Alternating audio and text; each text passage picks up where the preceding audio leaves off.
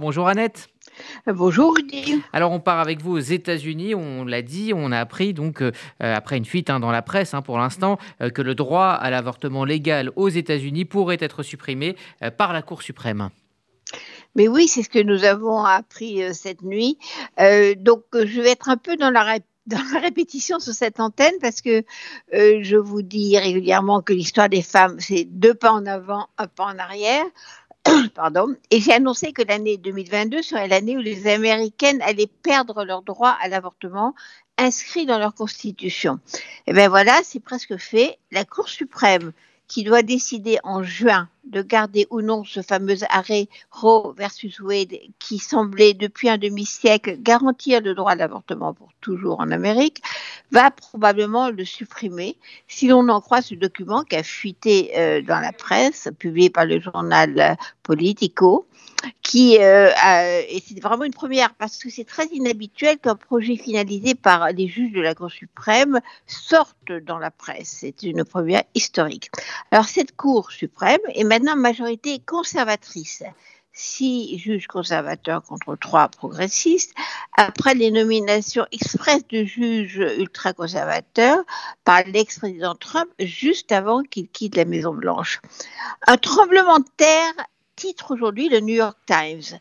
L'avortement était acquis depuis longtemps aux États-Unis, même avant l'inscription de ce droit dans la Constitution. Les femmes pouvaient interrompre leur grossesse dans la plupart des États américains.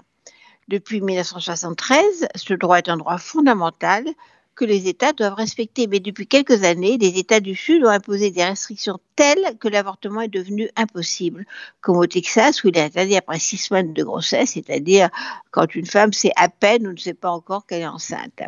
Alors l'Amérique a toujours été divisée en deux sur la question de l'avortement, un enjeu politique entre les républicains qui sont contre et les démocrates qui sont pour et l'autre amendement sur l'égalité entre les hommes et les femmes, qui devait être aussi inscrit dans la Constitution, l'Equal Rights Amendment, n'a jamais été voté. Alors Annette Lévy-Villard, que euh, va-t-il se passer maintenant?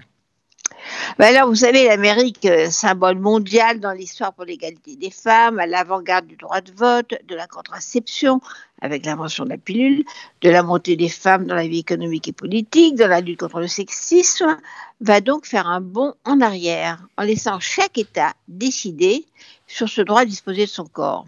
On pense que 24 États pourraient tout de suite interdire l'avortement. L'Amérique, là encore, est coupée en deux parties ou deux pays euh, qui s'opposent sur les valeurs fondamentales. Le droit aussi recule sur cette question en Europe avec l'exemple de la Pologne et on voit comment la guerre en Ukraine frappe dramatiquement les femmes, butin de guerre des soldats russes et de la volonté de Poutine de détruire le peuple ukrainien un retour au Moyen Âge, mais pas vraiment, parce qu'en Ukraine, les femmes jouent un rôle important dans la résistance à la guerre. Et en Amérique, la bataille pour le droit à contrôler les naissances, qui commence déjà, va se mener étape par étape, et plus à la Cour suprême, où les juges sont élus à vie. Alors, je voulais dire, Rudy, le progrès pour les femmes avance en bond historique, deux bons en avant et un bond en arrière.